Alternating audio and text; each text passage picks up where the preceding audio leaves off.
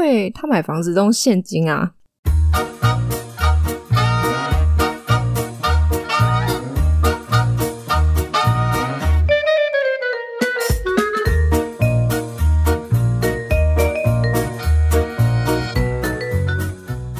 我是陪你笑看荒唐人生的糖糖。今天这一集呢，没有周周，只有我。我想要跟你们来 update 一下一些单集的收听状况。在最新一集呀，就是跟单身女子旅行的红安 feat 的那一集之前呢，我们的十号渣男真的是一举夺冠啊！这个收听量实在是。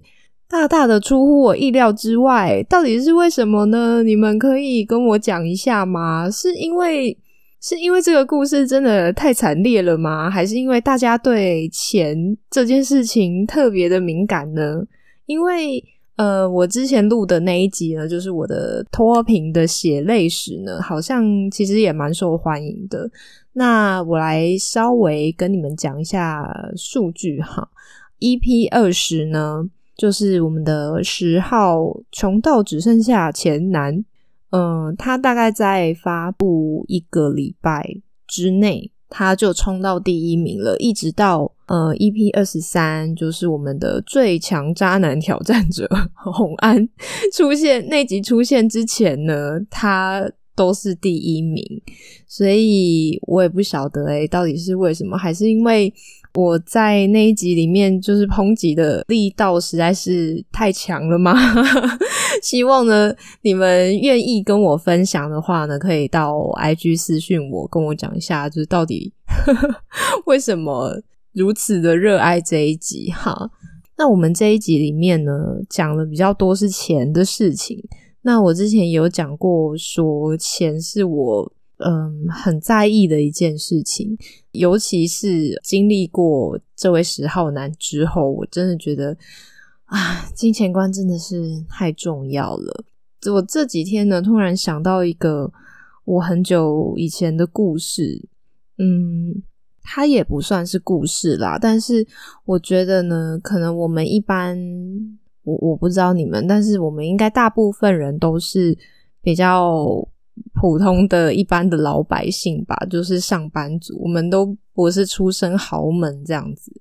所以呢，我今天要跟你们讲一个我毕生认识的，应该算是最有钱的一个人吧。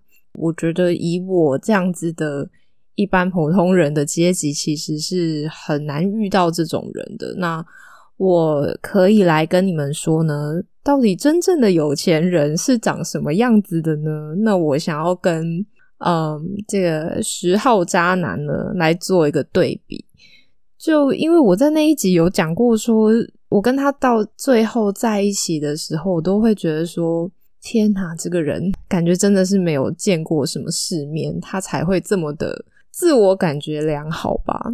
我今天呢跟你们讲了这个故事之后。你们就会知道为什么我会有这样子的想法了。OK，好，这一位呢，我毕生认识的最有钱的这这一位先生呢，他其实是我一个很要好的高中同学的长辈。对，那那时候呢，我们刚好是因为在台北读大学嘛，那刚好有一次呢，嗯，我的这个同学他也到台北来。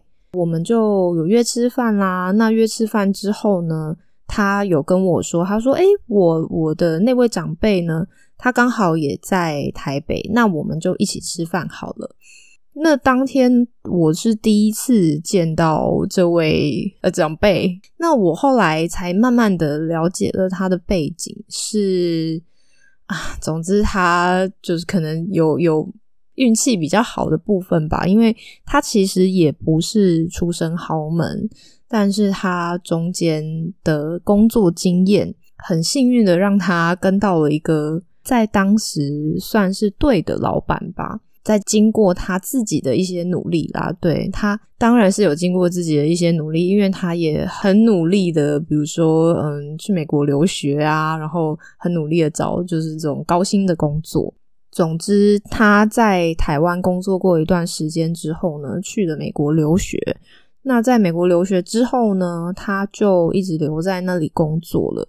那据我所知呢，他在美国开始工作的时候呢，他做的是并购，但是这个我有被纠正过啦，其实不是并购，应该是购并，因为是先购再并，所以应该要讲说是购并。对，那如果。不知道什么是并购的话呢？如果你可以去看一下那个《麻雀变凤凰》，《麻雀变凤凰》里面的男主角呢，理查吉尔，他做的就是这样子的工作，就是嗯，可能有一些公司他快要不行了，他就会去嗯，可能帮一些大公司去谈呐，那我们帮你收购啊，然后我我就把你的，我就把你的公司可能分部门拆一拆，然后再再卖出去。大概是这样子的业务，这个行业呢是可以赚很多钱的。如果你你去看那部电影，就会知道了。所以呢，我跟这位长辈呢，就是说，可能那我记得那时候可能是在暑假吧，就是在假期之类的。所以那位长辈呢会在台北留一段时间，他大部分的时间呢都是在美国活动的。他在台湾的话呢，可能就是只有。寒暑假这种时间会待在台湾比较长的时间，但是呢，他在台湾是有房子的哦。他的房子在哪里呢？在敦化南路。OK，在敦化南路一个呃，应该那个算是当时蛮有名的豪宅，一个红砖的，然后它的外墙是半弧形的。据说呢，他的那个公寓，因为后来好像闲置了很久，他就把它出租了，出租给一位。闹过很大绯闻的香港艺人，不能不能再说的更清楚了，大概是这样子。对，所以呢，我大概也去过他那个敦化南路的家，大概几次吧。他帮他帮我们找了一群小朋友，然后我们就一群小朋友出去玩，然后我们就睡散落在沙发这样打地铺，嗯。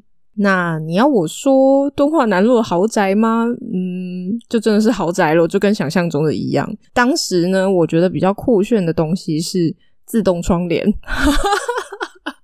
就是没见过世面的小朋友就对于自动窗帘觉得很惊讶这样子。但不过现在自动窗帘应该是没什么了吧？就一一般的一般人家的家里也是可以装自动窗帘的。刚刚还有说，我们其实嗯跟他出去吃饭过几次嘛？那我可以告诉你啊，真正有钱人是怎么样的呢？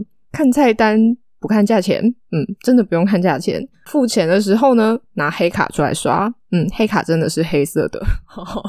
我当时。我当时也不知道嘛，因为那是我生平第一次看到黑卡。对对，黑卡看起来就是一个黑色的，很厚，然后看起来很重哦。它就是一个很金属质感的一张卡片。嗯，大概是这样子啊。所以啦，我想要讲的重点就是说呢，我真的不懂工程师到底在自我感觉良好什么呢？你就真的是比一般的比较辛苦的劳工。再赚的更多一点点而已啊！但你还是劳工啊，就到底在自我感觉良好什么东西呢？不懂。而且这位长辈呢，他有个敦化南路的豪宅嘛，但我刚刚有讲说，他大部分的时间呢都是待在美国。那他是在美国哪里呢？他住在戏谷哦。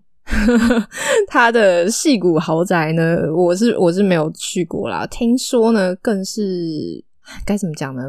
嗯，不是富丽堂皇，总之是很高科技的豪宅啦，是这样子。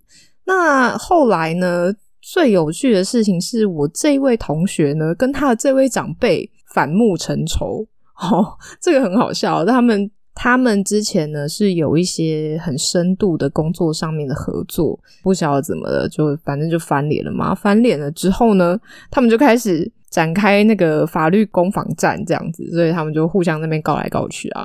有一次呢，我就问我这位同学说：“我就说，哎，就是那那个长辈呢，为什么他看起来好像在那个次贷风暴中好像没事？诶他他怎么感觉到现在都就是很好这样子？”我这位同学呢，给了我一个非常让我惊讶答案。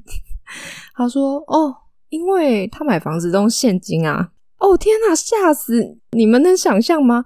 买美国戏谷的房子，你们应该大概知道戏谷的房子有多贵吗？买戏谷的房子用现金哦天哪，我这个真是贫穷限制了我的想象哦。对，你你看买台湾的房子都已经很难一次用现金把它买下来了，买细谷的房子居然可以用现金付啊，太厉害了，各位，这才叫有钱人呐，好吗？所以呢。比一般老公多赚了一点小钱，真的没有什么好值得你沾沾自喜的。而且你们要知道，哦就是我们这个社会呢，M 型化越来越严重了。因为有钱人呢，他已经占据了太多的资源，所以他们赚钱变得越来越容易。我们这些苦命的劳工呢，要翻身越来越困难了。所以，我们所有的打工仔是不是应该要团结在一起呢？怎么会？啊，我真的是不懂，就是明明都是同一个阶级的人，你怎么会去歧视比你还要在更下层的人呢？但我们明明就是同一国的啊，你们应该懂我要表达的是什么吧？嗯，我要讲的就是这个，就是不论是你身边的朋友，或者是你自己，可能呢是比较幸运的高级打工仔哦，就是你们年薪是比较多一点的。我我该怎么讲呢？哀矜勿喜，好不好？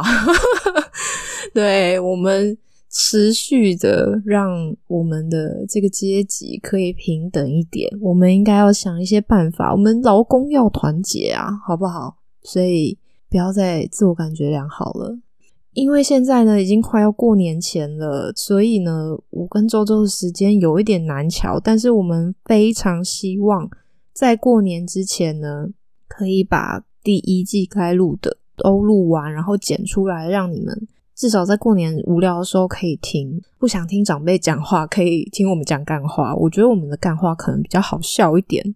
嗯，那我会想办法跟周周把我们之前有讲说我们要做那十一位渣男的星座统计，然后还有一个是我想到很好笑的，就是其实十号呢。